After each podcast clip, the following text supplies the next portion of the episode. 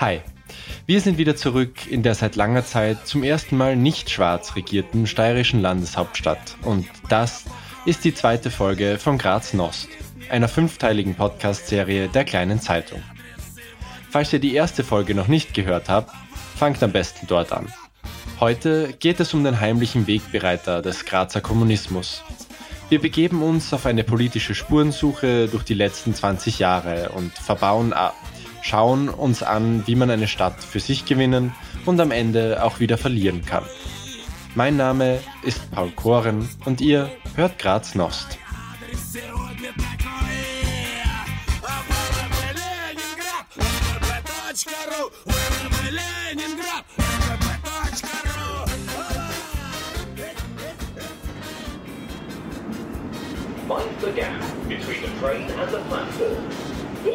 Ich denke, dass es so, so kommen musste. Äh, die haben leider mein Genie verkannt ja, und jetzt schaut wo es bleibt. Also er wollte immer glänzen, er wollte immer das aufsehenerregendste Projekt. Und das war das Leiden beim Sigi Nagel. Ähm, es hat ja auch was Befreiendes, das dürfen Sie ja auch nicht vergessen. Der heimliche Wegbereiter.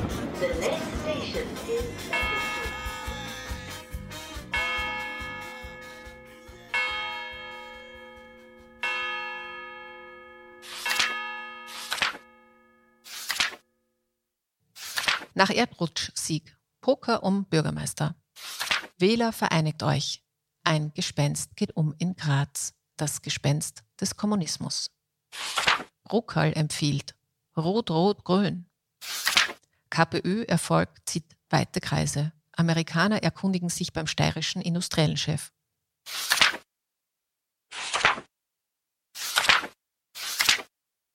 Die Koalitionsverhandlungen starten und in Graz liebäugelt man mit einer linksgeführten Stadtregierung. Ja, nach dem kommunistischen Erdrutschsieg von 2021 hat man sich wegen der KPÖ in der Wirtschaft große Sorgen um den Standort Graz gemacht. Nur stammen diese ganzen Titel nicht von letztem Jahr. Man hätte es vermuten können, denn der Brukal, der hier Rot-Rot-Grün empfiehlt, ist ein ehemaliger SPÖ-Nationalratsabgeordneter. Und seine Empfehlung stammt aus dem Jahr 2003. Great Scott! Das vorhin war übrigens meine Kollegin Barbara Haas. Sie ist Head of Podcast bei der kleinen Zeitung und wir kennen sie schon als Frau für die Headlines aus der ersten Episode. Wir blättern also zurück in dieses Kulturhauptstadtjahr, in die frühen 2000er und vom Sommer 2021 aus gesehen könnte man fast ein bisschen meinen, diese Reise geht back to the future.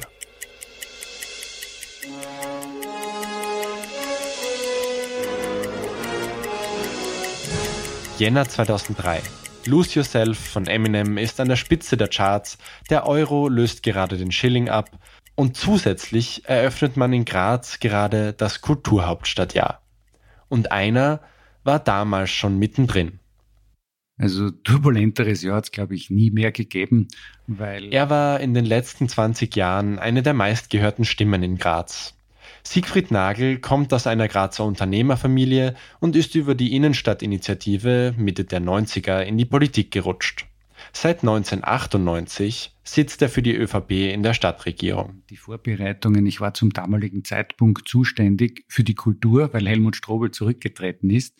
Ich war zuständig für Finanzen, ich war zuständig für die Liegenschaften, das heißt alle Bauten, die es heute in Graz gibt, Kunsthaus, Murinsel, all diese Projekte. Ich durfte das alles begleiten, es Messehallen, also alles, was da sich abgespielt hat. Die Messe war kurz vorher fertig, aber es war so viel Arbeit, es war der Politwirbel und dann ging es noch los mit dem Kulturhauptstadtjahr und ich glaube, wir hatten 3000 Veranstaltungen. Ich war nicht nur frisch. Ja gut, werdet ihr euch jetzt denken, warum hören wir uns das alles überhaupt an eigentlich? Was ist denn so interessant an etwas, das vor rund 20 Jahren passiert ist? Also das für mich Interessante ist, dass natürlich der Erfolg, der Anfangserfolg des Siegfried Nagel eigentlich ein geerbter war. Ja, er war der Umsetzer und Manager für Kulturhauptstadtjahr und alle anderen politischen Projekte.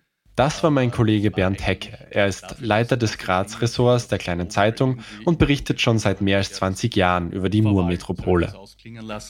Muss man sagen, es ist in den Jahren vor 2000 und 2003, es in Graz fast alle Plätze neu gestaltet worden, umgebaut worden. Äh, es ist im Kulturhauptstadt ja wahnsinnig viel an, an Kulturbauten entstanden, an Infrastruktur entstanden. Äh, auch schon bei der Landesausstellung 2000, wo der Dom im Berg gemacht worden ist. Wir haben jetzt 20 Jahre Grazer Stadthalle. Die Halle für alle ist ein geflügeltes Wort, glaube ich, seit den 1970er, 80ern, ist nie gebaut worden, ist hier gebaut worden. Was wir nicht vergessen dürfen, Anfang 2003 ist auch Gemeinderatswahl in Graz. Und auch wenn es die Headlines nicht vermuten lassen, der große Gewinner heißt ÖVP. Nagel schafft es also auf Anhieb auf den ersten Platz und macht die damalige Bürgermeisterpartei SPÖ zum großen Verlierer. Äh, und in der Nachfolge ist es der SPÖ nicht gelungen, äh, den Bürgermeistersessel zu halten, weil der Siegfried Nagel als junger Finanzstadtrat in die Regierung gekommen ist, unglaubliche Dynamik gezeigt hat äh, und dem Helmut Strobel als ÖVP-Kulturstadtrat und dem Alfred Stinkel als SPÖ-Bürgermeister einfach die wichtigsten Projekte sehr gut gemanagt hat. Da geht es um die Kulturhauptstadt, die ganzen Bauten damals, die Kulturbauten, der Dom im Berg, der Lift im Berg, die Moorinsel, das Kunsthaus, was man vom Kulturhauptstadtjahr. 2003 war also für ganz Graz ein großes Jahr. In der Stadtentwicklung ist viel weitergegangen und einen neuen, 34 Jahre jungen Bürgermeister hatte man auch noch obendrein. Das sollte aber nicht die einzige Überraschung von 2003 bleiben. Es folgt ein kurzer Abstecher ins Bella Italia der 50er Jahre.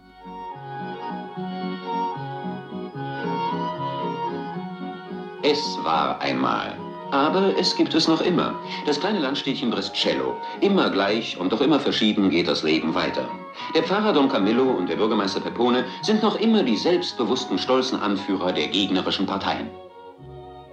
Wie man Brescello sieht, kommt auf den Standpunkt an. Steht man rechts, ist es die Gemeinde von Hochwürden Don Camillo. Steht man links, ist es die Landwirtschaftsgenossenschaft des Genossen Pepone. Von oben gesehen allerdings ist es ein schönes Fleckchen Erde. Äh, wenn man jetzt davon redet, dass die Kommunisten dem Siegfried Nagel immer wieder mal die Show gestohlen haben, äh, weil 2003 der Triumph des Siegfried Nagel und der Volkspartei schon eine kleine Sensation war, aber letztlich Österreich und Europa trotzdem wegen des kommunistischen Wahlergebnisses äh, auf Graz geschaut hat, weil der Ernst Kaltenecker damals äh, zwei Sitze in der Stadtregierung erobert hat.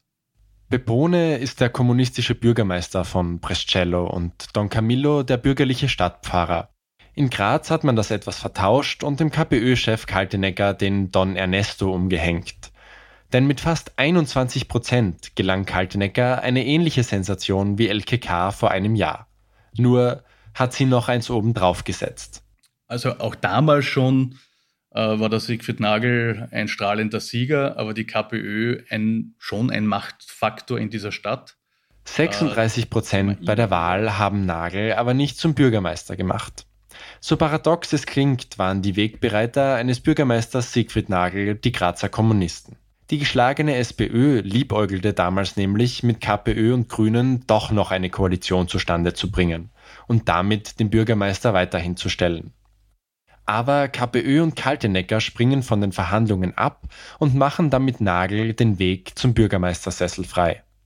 Und da hat man durchaus noch mit Ironie und mit Witz und Humor äh, den Don Camillo und äh, Pepone so dieses Rollenspiel aufgezogen, wo der Bürgermeister Nagel durchaus noch lächelnd mitgespielt hat.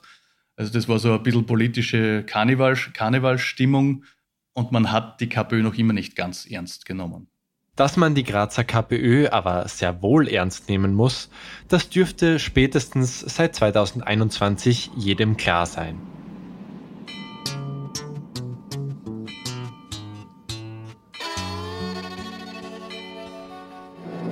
Ten, nine, ignition sequence start, six, five, four, three, two, one. Der nunmehrige Alt-Alt-Bürgermeister Alfred Stingel hat das Kulturhauptstadtjahr einmal als Trägerrakete für die neue Regierung bezeichnet. Nagel hatte also von Anfang an so etwas wie einen Kulturhauptstadtjahr-Bonus im Rücken. Diesen, diese Aufbruchstimmung hat das, ich hätte schon gesagt, also sicher zehn Jahre auch weitergetragen hat sich durchaus hervorgetan als, als ein guter Manager der Stadt, so im klassischen betriebswirtschaftlichen Verständnis hätte ich mal gesagt, so wie er ist. Ähm, also da war schon sehr viel neuer Zugang, sehr viel Aufbrechen an alten schwarz-roten, rot-schwarzen Strukturen in dieser Stadt. Trotzdem startet Nagel mit rot-schwarzer Stadtregierung, zumindest vorerst, inklusive zwei Kommunisten und seiner Dynamik in seine Bürgermeisterkarriere. Er treibt die Stadtentwicklung voran, führt einen Menschenrechtsbeirat ein, baut den Bildungsstandort aus und putzt die Stadt auf. Altbürgermeister Nagel hat über Jahre äh, diese Erzählung der fast explosionsartig wachsenden Stadt gehabt und das war seine Erfolgsstory. Das hat geheißen, der Wirtschaftsraum, äh, die Bildungsstadt äh, ist so gut aufgestellt und ist so stark und das kann man in vielen Sektoren und Segmenten auch nicht von der Hand weisen, äh, dass sie einfach wie ein Magnet wirkt und alles kommt nach Graz, weil diese Stadt so großartig ist in Sachen Lebensqualität, äh, Jobchancen, Bildungschancen. Äh, in seiner 18-jährigen Amtszeit ziehen rund 60.000 zusätzliche Menschen nach Graz. Bei Wahlen gewinnt er immer mindestens ein Drittel der Stadt für sich, hat das Image des strahlenden Schwiegersohns und inszeniert sich mehr und mehr als der dynamische Visionär. Ich habe die Grazer äh, Politik ziemlich mitbestimmt, ähm, habe sehr viele Ideen geliefert, kann mich erinnern, dass mein eigener Club mal zu mir gesagt hat, ein Jahr zuvor, bitte nächstes Jahr nur 52 Ideen. Ähm, Bei so vielen Ideen attestierte man dem Altbürgermeister oft, er wäre zu sehr am Bauen von Luftschlössern interessiert. Trotz all den Erfolgserzählungen dürfte in der Stadt eben doch auch etwas zu kurz gekommen sein. Und man hat aber lange die, die begleitenden Effekte und möglicherweise auch Probleme dann nicht diskutiert. Das ist natürlich immer mehr Menschen in einem Großraum brauchen ganz andere Kapazitäten im öffentlichen Verkehr. es ist ein leidiges Thema in Graz, eines, dessen man bis jetzt weder Herr noch Frau geworden ist. Vor allem als Nagel mit den Grünen koaliert, wird der Verkehr wieder ein großer Streitpunkt und die Platzverteilung im öffentlichen Raum gleich mit. Im Nachhinein betrachtet futzikleine Dinge waren und das waren manchmal zwei Parkplätze, dass dann sofort Wirtschaftsbund, alle möglichen Leute mhm. einmarschiert sind beim Bürgermeisteramt und dann sofort die Nervosität da war, oder es waren zwei Leserbriefe und schon waren alle ganz nervös. Und das war das Leiden beim Sigi Nagel. Das war die damalige Vizebürgermeisterin Lisa Rücker von den Grünen, die Nagels Umgang mit diesem städtischen Problem kritisiert. Die Koalition platzt schlussendlich 2012 Zwischendurch gibt es sogar eine kommunistische Vizebürgermeisterin, bis die Regierung dann 2017 schwarz-blau wird.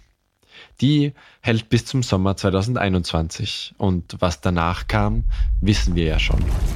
Den Anfang vom Ende seiner letzten Amtszeit bildet auch eine dieser großen Ideen. Noch bevor der Wahlkampf 2021 überhaupt beginnt, lässt Nagel seine letzte Bombe platzen das Milliardenprojekt. Jeden Tag pendeln Zehntausende Menschen aus dem Umland nach Graz. Das führt besonders zu Stoßzeiten zu Staus und einer immer höheren Umweltbelastung.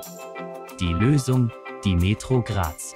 Sie soll bestehende Angebote Zwei Linien, 27 Haltestellen und 3,3 Milliarden Euro Kosten sind die Eckpunkte für die Grazer U-Bahn, mit der der ÖVP-Chef Nagel die Weichen für den öffentlichen Verkehr der Zukunft stellen will. 25 Kilometer lang und unterirdisch quer durch die Stadt. Von Anfang an ist klar, das Land und auch der Bund müssen mitzahlen, ansonsten ist das Projekt finanziell nicht zu stemmen. Von Seiten der ÖVP wird über Kanäle, die eigentlich der Stadt gehören, für die U-Bahn geworben. Die Holding macht sich für die Pläne stark. Eine Big-Ausgabe, die monatliche Zeitschrift für Bürgerinneninformation der Stadt Graz, widmet sich der U-Bahn in einer Sonderausgabe und ein Werbeumschlag bei der Tageszeitung Kurier wird für 70.000 Euro gekauft. Für manche GrazerInnen verspricht die U-Bahn aber trotzdem keine zukunftsträchtige Lösung, sondern nur noch mehr Baustellen. Es ist ein sehr polarisierendes Thema. Die Bevölkerung ist gespalten.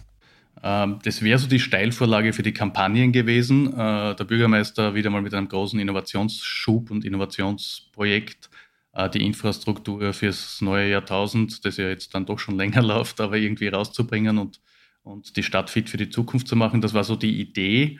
Allerdings hat es da relativ viel Gegenwind gegeben. Es haben sich natürlich alle anderen Parteien sofort darauf eingeschossen und gegen das Projekt eigentlich äh, positioniert. Und auch in der veröffentlichten und öffentlichen Meinung ist es nicht ganz so friktionsfrei gewesen. Das hat, glaube ich, in Folge damit. Nagel setzt also zu einem letzten großen Wurf an. Visionäre Großprojekte ist man von ihm in Graz ja schon gewöhnt. Aber dieses Mal hat er tief in die Kiste gegriffen. Oder eher weit zurück. Nagel bringt Minimetro ins Spiel. Diese Headline stammt auch nicht aus letztem Jahr, sondern aus 2005. Das ist aber noch nicht einmal der Ursprung der Minimetro-Idee. Äh, de facto ist die Minimetro von Helmut Strobel, dem damaligen ÖVP-Chef, 98 schon als Wahlkampfvehikel äh, in die Stadt gestellt worden. Damals, muss man ehrlicherweise sagen, haben alle eher das Projekt belächelt. Und das hat dem Helmut Strobel keiner so recht geglaubt. Ähm, diesmal, glaube ich, haben schon mehr Teile der Bevölkerung und auch auf Experten- und politischer Ebene an so ein Projekt glauben wollen. Äh, ich glaube, eine breite Mehrheit hat dem Bürgermeister trotzdem nicht mehr abgenommen, weil heute wer zehn Jahre mit einer Murgondel durch die Stadt fährt und keine einzige Säule aufstellt, dem glaubt man dann auch nicht so ein Milliardenprojekt. Stichwort Murgondel. Der Altbürgermeister hat so viele Ideen herausgesprudelt, wie er selbst sagt, dass, um alle zu diskutieren, leider nicht genügend Platz im Podcast ist. Wir wollen hier nur drei Großprojekte exemplarisch kurz erwähnen. Olympia 2026. 2018 stieg Graz in den Ring, um um die Ringe zu ringen. Man wollte Host City für die Olympischen Winterspiele 2026 sein. Skepsis bezüglich Kosten und Nachhaltigkeit sowie vor allem, dass die Landesregierung auf den Zug nicht aufgesprungen ist, haben die Bewerbung schlussendlich gekippt. Das Murkraftwerk. Ein Wasserkraftwerk im Norden der Stadt. Trotz Demonstrationen und Protest seit 2019 am Netz. Ganze 8000 Bäume wurden bei der Errichtung gefällt. Durch die unmittelbare Stromversorgung soll aber auch wieder viel CO2 eingespart werden. Die Umsetzer feiern es als Ökokraftwerk, die Gegner meinen, sauberer Strom geht anders. Das würde sowohl für den elektrischen als auch den Fluss selbst gelten. Die Gondeln. Zuerst Mur, dann Plaputschgondel. Neben BIM und Bus als zusätzliches öffentliches Grazer Verkehrsmittel gedacht, verlief die Murgondel entlang der Mur. Die Plaputschgondel sollte den benachbarten Thalersee erschließen. Futuristische Renderings und eine innovative Idee ernteten Skepsis von der Opposition, wieder einmal wegen der Kosten und dem Umweltschutz. Diese beiden Ideen hat Nagel dann selbst abgeblasen und abblasen müssen. Gemündet sind sie in einer neuen, dem Milliardenprojekt Minimetro. Und die U-Bahn-Geschichte, ähm, da kann ich nur sagen, ja, war ja lustig. Ne? Ich komme mit der Idee, dass man unter die Erde gehen, weil wir es nicht schaffen werden. Die Idee ist ja nicht von mir gekommen, sondern von den Grazer Professoren, von der Technischen Universität, von Experten. Ähm, dann haben alle gesagt, na, das ist ein vollkommener Unsinn.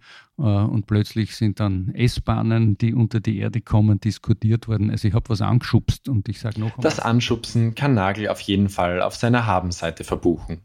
Aber bei all den großen Visionen und Impulsen hat sich bei vielen eben auch der Eindruck ergeben, dass Siegfried Nagel versucht, sich ein Denkmal in Graz zu setzen.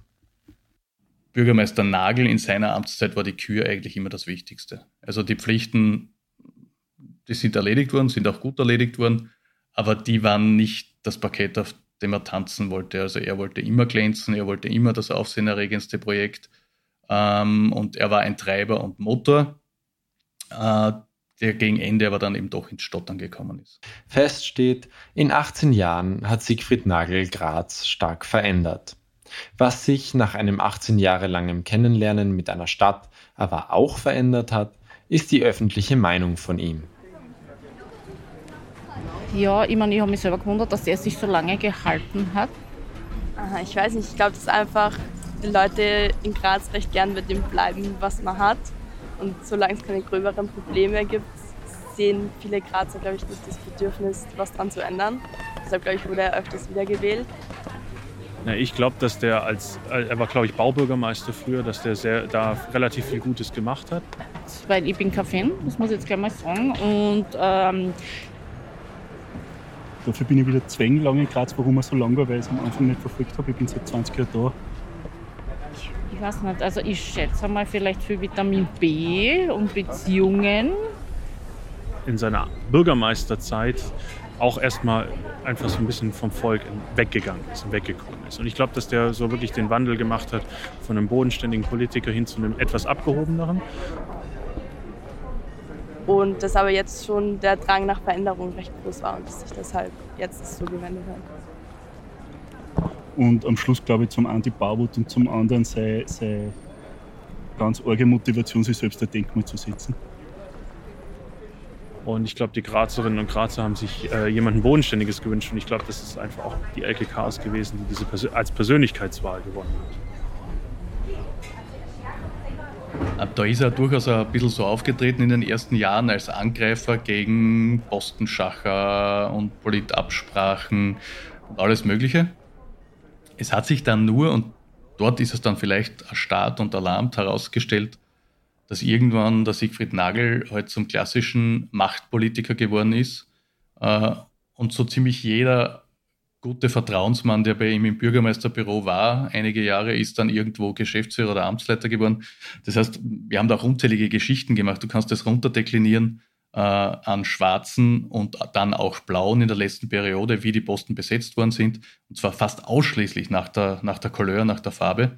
Und da war er dann nicht mehr glaubhaft. Also er ist ja aufgetreten als der moderne, junge, der Schwiegersohn-Typ, äh, hochkompetent, Manager, aber auch einen breiten Horizont, also immer so, äh, auch so, was nicht, Ratgeber und Philosophiebücher immer im Anschlag und hat immer daraus zitieren können. Ähm, hat sich Gedanken gemacht über die Kinder und die Zukunft der Gesellschaft, also schon sehr breit aufgestellt, aber letztlich war er so der, der Innovator und, und der Reformer in der eigenen Präsentation und er hat das auch durchaus, glaube ich, so gesehen. Aber je länger das gedauert hat, desto stärker ist es halt dann wieder in Richtung verkrustete Machtstrukturen und alles für eine Partei und die zweite, die mitkoaliert, gegangen. Die Kritik hat ihm nicht gefallen, die haben sich auch die, die, die, die Parteigänger der Volkspartei irgendwie fast verbeten, wenn Medien das kritisiert haben. Aber das war augenscheinlich und das, das spüren die Menschen irgendwann auch.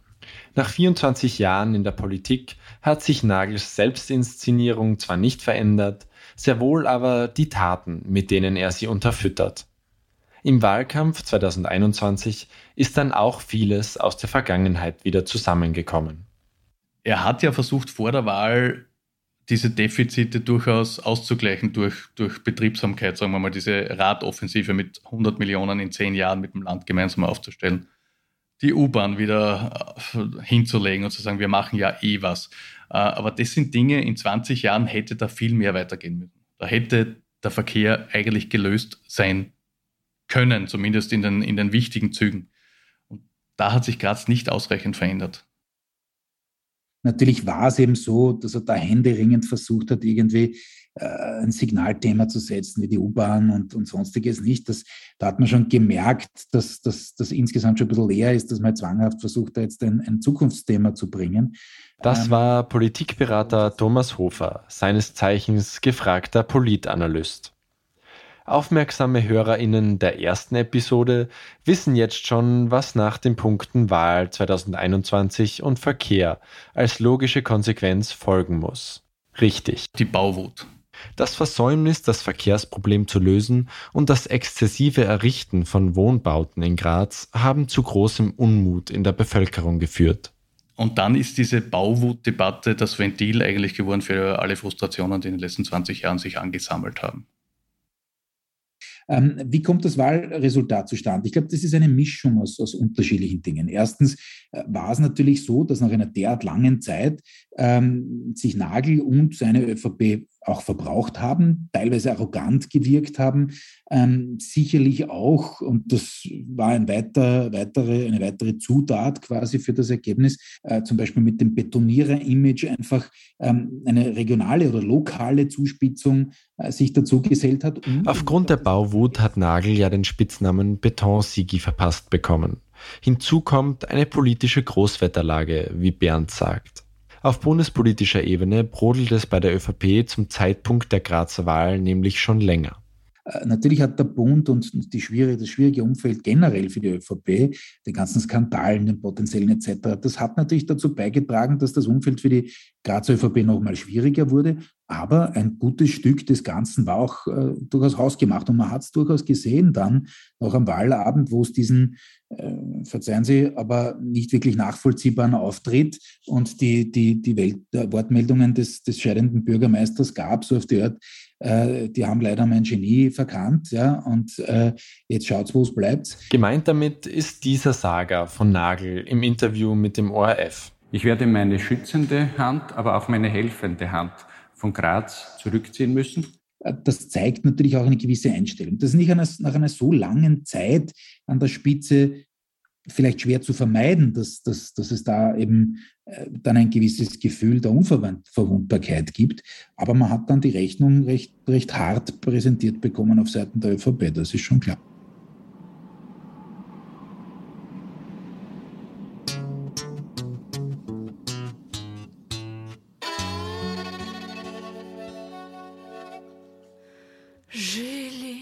Auch wenn Siegfried Nagel nicht allein verantwortlich für die gesamten Entwicklungen in Graz der letzten 20 Jahre ist, steht seine Person schon sinnbildlich zumindest dafür.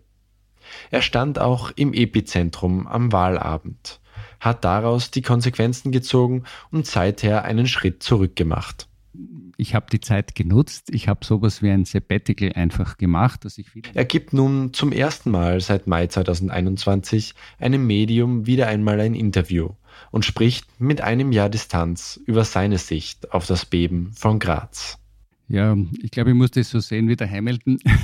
Ich war äh, ziemlich oft in der Pole Position. Ähm, ich habe von fünf Wahlkämpfen, die ich geschlagen habe, vier mit großem Abstand gewonnen. Ähm, beim fünften Mal wurde ich Zweiter. Ich den Humor, den die jetzige Bürgermeisterin LKK immer ins Feld führt, wenn sie nach einer positiven Eigenschaft von Nagel gefragt wird, hat der Altbürgermeister sich jedenfalls erhalten. Ähm, die Bauentwicklung war sicherlich auch was, die haben ja den Betonsiegi umgehängt, obwohl ich so viele Holzbauten auch in Graz geschafft habe. Aber das Bauen und die Stadtentwicklung war sicher ein Grund, wieso auch viele Menschen auf mich ein bisschen böse waren. Aber Ganz spurlos ist die Wahlniederlage aber nicht an ihm vorbeigegangen. Ähm, aber es ist da kein Groll mehr da. Ähm, ich glaube, dass ich ähm, auch ein bisschen die Kränkung, die man automatisch damit hat, aufgearbeitet habe in diesem Jahr. Eine Grazer Opernsängerin hat Nagel nach diesem September 2021 einen Brief geschickt, in dem sie schreibt, nach 24 Jahren in der Politik klinge er wie Politik. Und er solle sich ein Jahr Zeit nehmen, um sein Instrument neu zu stimmen, was er, wie er sagt, auch getan hat. Interessant wird dieser Eindruck vor allem mit etwas mehr Kontext. Äh, der Bürgermeister hat äh, einer der meist zitierten Sätze, die er gesagt hat, irgendwann hat er den Vorstoß gemacht, ah, in der Spitzenpolitik sollte man nicht länger als zehn Jahre sein, dann ist genug, weil dann fällt einem nichts mehr ein, dann soll ein anderer an die Macht, dann soll es neue Ideen geben. War so der, der Subtext dieser Ansage. Äh, und er selbst wollte offensichtlich als pragmatisierter Bürgermeister nach 25 Jahren in Pension gehen wie bereits einmal angesprochen, ein Motor, der schlussendlich doch ins Stottern gekommen ist. Und wie sieht das der Altbürgermeister? Abgenützt, das habe ich nie gefühlt. Also, dass man manchmal müder wird, klar, ich bin mit 34 Jahren reinkommen, also an der, äh, am Plafond der Kraft, wenn ich so sagen darf, wenn, wenn, wenn, wenn wirklich die ganze Kraft noch da ist. Ähm, mit 59 Jahren bin ich aus der Politik ausgeschieden, kann man sagen. Äh, natürlich nützt, nützt man sich ab, natürlich wird man älter, natürlich versucht man vieles dann mit der Routine hinzukriegen. Nachhinein könnte man sagen, ja, es wäre vielleicht gescheiter gewesen, da gar nicht mehr anzutreten. Auf der anderen Seite, ich habe immer den Elan gehabt, ich weiß. Seit 18 Jahren Stadtchef birgt es doch eine gewisse Ironie, dass jetzt die Grazer Kommunisten, die ihn von Anfang an im Amt begleitet haben, die sind, die seine Bürgermeisterkarriere schlussendlich beendet haben. Ich denke, dass es so, so kommen musste. Ähm, es hat ja auch was Befreiendes, das dürfen Sie ja auch nicht vergessen. Also im Leben passieren Dinge, die man sich momentan nicht erklären kann, die dann sich aber im Nachhinein vielleicht als gut und richtig herausstellen. Äh, und so gesehen hadere ich nicht mehr allzu sehr damit. 18 Jahre Bürgermeisteramt in einer Folge zusammenzufassen, stellt sich als etwas schwierig heraus. Zu viel ist passiert, auf das es sich lohnen würde, einen näheren Blick zu werfen. Wir haben die Scheinwerfer auf Siegfried Nagels Anfänge gerichtet und uns in groben Zügen die Entwicklung von dort weg angesehen. Jetzt müssen wir aber noch einmal einen Schritt zu besagten Anfängen machen. Denn dass die Kommunisten Nagel auf den Bürgermeistersessel gehoben haben, ist nur die halbe Wahrheit.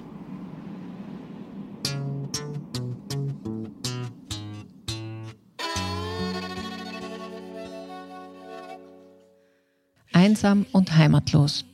Die Tragödie des Alfred Stingel.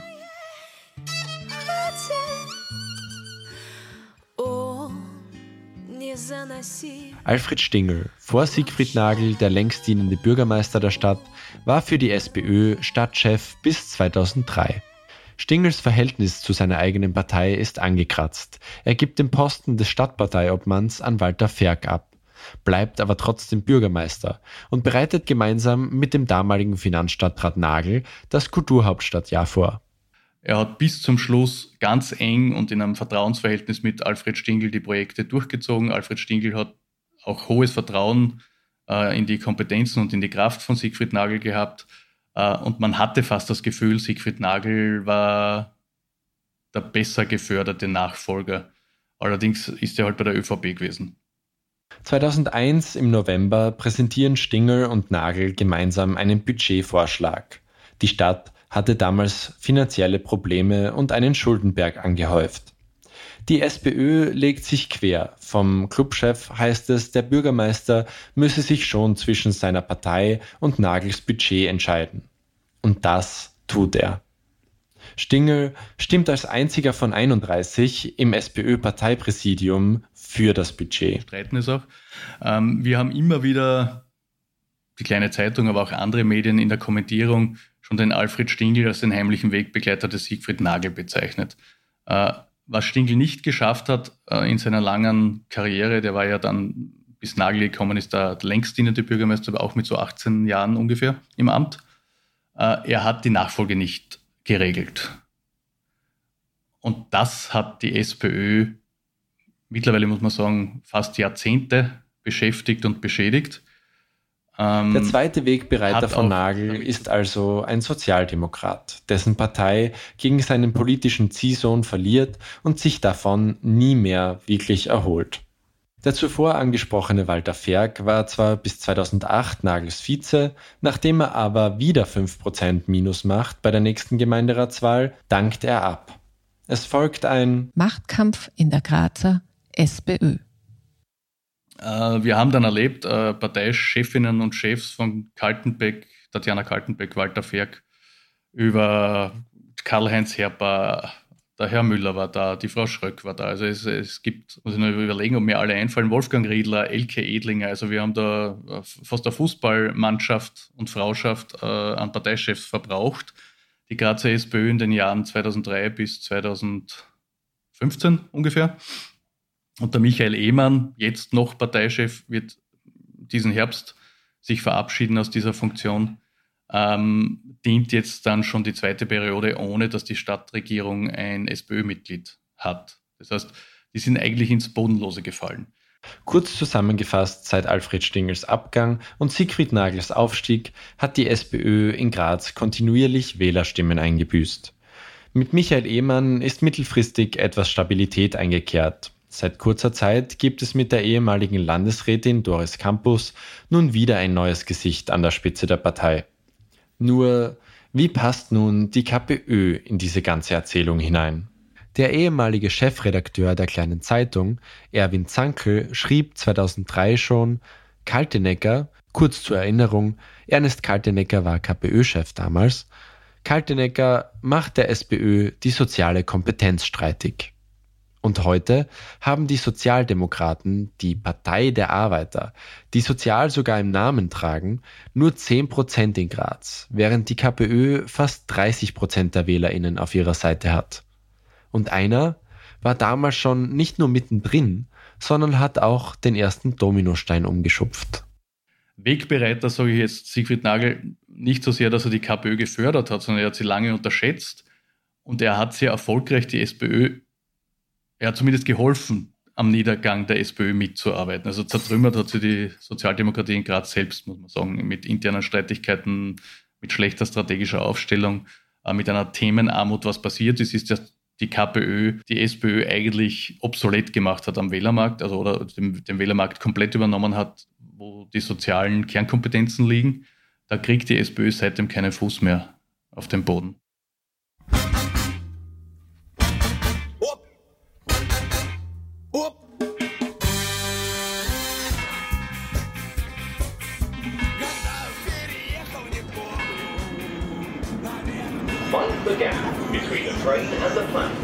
In Graz fürchtet sich seit über 30 Jahren vor der KPÖ in Graz niemand. Befürchtungen, dass jetzt dann alles zusammenbricht und der Wirtschaftsraum gefährdet ist. Ich würde keinen Politiker oder Politikerin einschalten, die das sonst tun. Die LKK liebt dieses Graz auch. Der Linksruck war offensichtlich von den Wählern gewollt. Und da könnte das Signal einer kommunistisch geführten Stadtregierung durchaus verunsichern.